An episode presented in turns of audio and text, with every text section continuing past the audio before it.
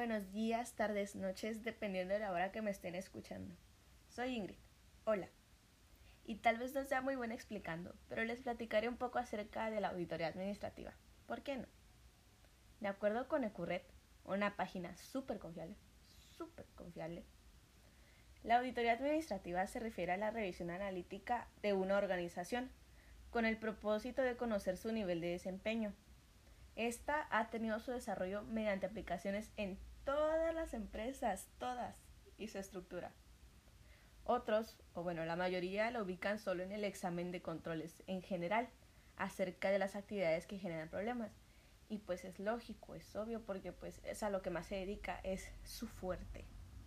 Una de las principales áreas en las que se utiliza la auditoría administrativa dentro de una empresa es en el departamento de ventas, el cual es un examen detallado, sistemático y periódico del entorno de ventas de una compañía, como son las unidades de negocio o las gerencias de marca, así como sus objetivos, estrategias y actividades.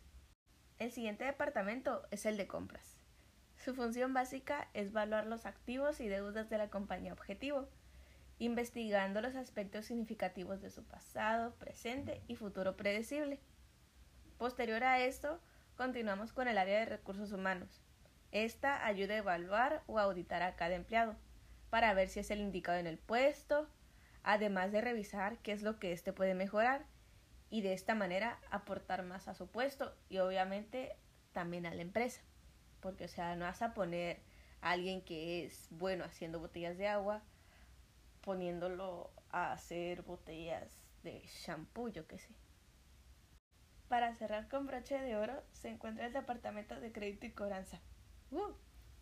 El auditor se familiariza con las actividades de crédito y cobranza y con el análisis de su organización, procedimientos, personal y controles relativos a la forma de operar de este departamento.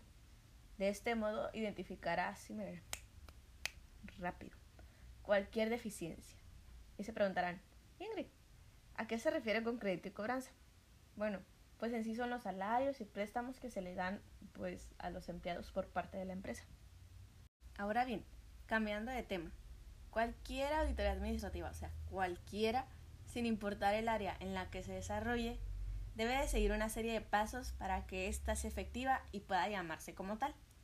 La primera de ellas es la planeación. Aquí se establecen los parámetros y lineamientos que servirán para enfocar la revisión de la auditoría. Es decir, se debe primero definir qué cosa buscar y después cuál será el criterio específico de búsqueda. Continuamos con la instrumentación, en la cual se elige entre diversos modelos de recolección de datos y de medición de los mismos, en función de la naturaleza empresarial y del tipo de conclusiones a las que se quiere llegar. O sea, aquí es el que más te convenga. Después se realiza el examen. En este se aplica la planificación y se recaudan los datos y estadísticas o cualquier otro tipo de información necesaria que responda a los lineamientos preestablecidos. Y así de qué fin es el informe, en donde se detalla y explica todo el proceso, se rinde cuenta de los resultados y así fin, fin, fin, fin, se hacen las recomendaciones pertinentes.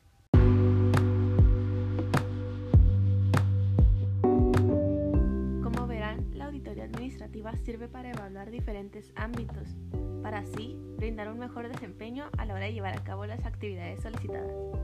Y bueno, hasta aquí llego yo. Espero que tengan un bonito día y que les haya gustado. Bye.